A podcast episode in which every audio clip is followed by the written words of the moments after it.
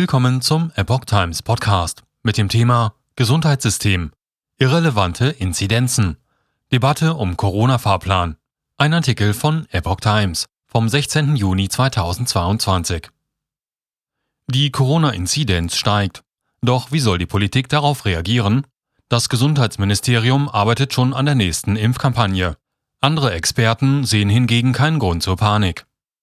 Nach dem erneuten Anstieg der gemeldeten Corona-Infektionen ist eine Kontroverse um die weitere Vorgehensweise im Sommer entfacht. Während Bundesgesundheitsminister Karl Lauterbach von einer Sommerwelle spricht und mit wenig Entspannung in kommenden Wochen rechnet, halten manche Experten die Corona-Inzidenzen derzeit nicht für relevant. Auch beim Erhalt der regionalen Impfzentren über den Sommer gibt es unterschiedliche Meinungen.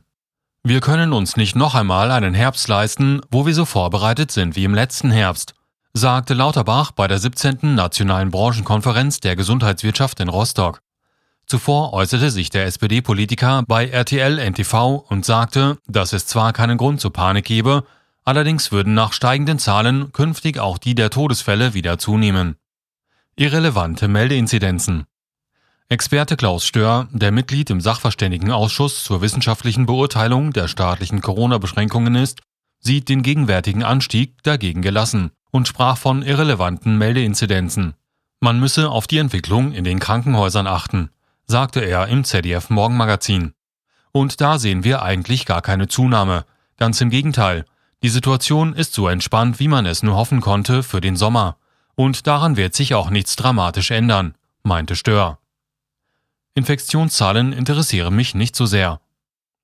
Auch der Chef der Kassenärztlichen Bundesvereinigung, Andreas Gassen, sieht keinen Grund zur Panik. Solange die Krankheitslast nicht massiv steigt, interessieren mich die Infektionszahlen, die ohnehin nicht korrekt erfasst sind, nicht so sehr, sagte Gassen der Ärztezeitung. Auch der weitere Fahrplan um den Umgang mit den Corona-Impfzentren stellt ein Diskussionsthema dar. Für ihren Erhalt über den Sommer, auch bei derzeit geringem Andrang, plädiert der Patientenbeauftragte der Bundesregierung Stefan Schwarze. Jetzt alle Strukturen zurückzufahren und im Herbst dann wieder neu zu starten, sei nicht die richtige Lösung. Ich mahne an jeder Stelle zu Vorsicht, sagte Schwarze.